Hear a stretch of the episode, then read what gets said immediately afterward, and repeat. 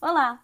Nossa aula de hoje vai falar sobre o Código de Defesa do Consumidor, também conhecido como CDC.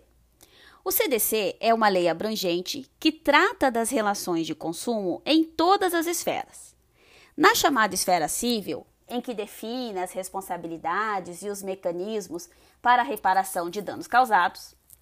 Na esfera administrativa, definindo os mecanismos para o poder público atuar nas relações de consumo. E na esfera penal, estabelecendo novos tipos de crimes e as respectivas punições.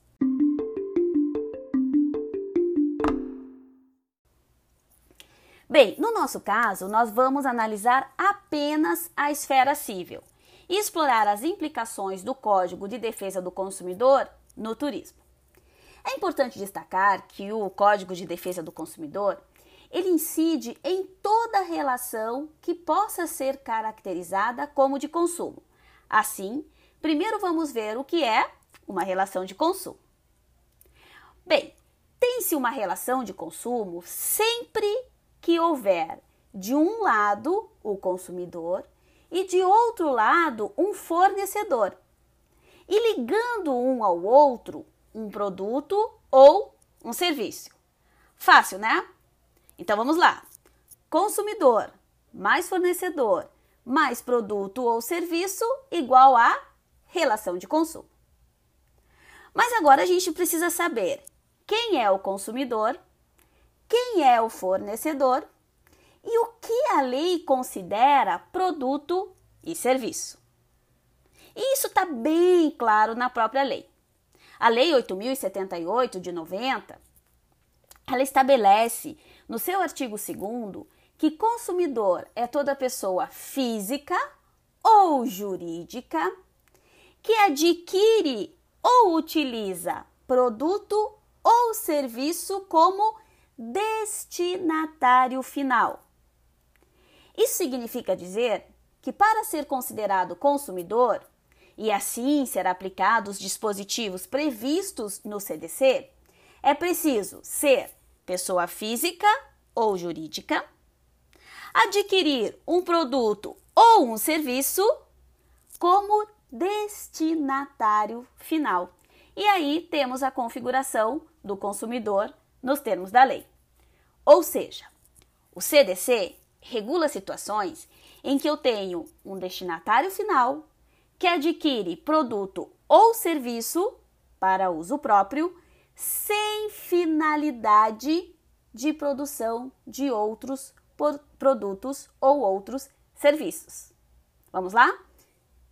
Para que seja considerado consumidor, tem que ser pessoa física ou jurídica adquirir um produto ou um serviço como destinatário final. Quando a gente fala em destinatário final, é aquele que vai adquirir o produto ou o serviço para uso próprio, sem nenhuma outra finalidade de produção de outro tipo de produto ou outro tipo de serviço.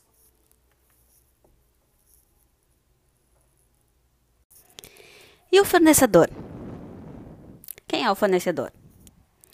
Aí o artigo 3 da lei diz que é todo aquele que desenvolve atividade de produção, montagem, criação, construção, transformação, importação, exportação, distribuição ou comercialização de produtos ou prestação de serviços.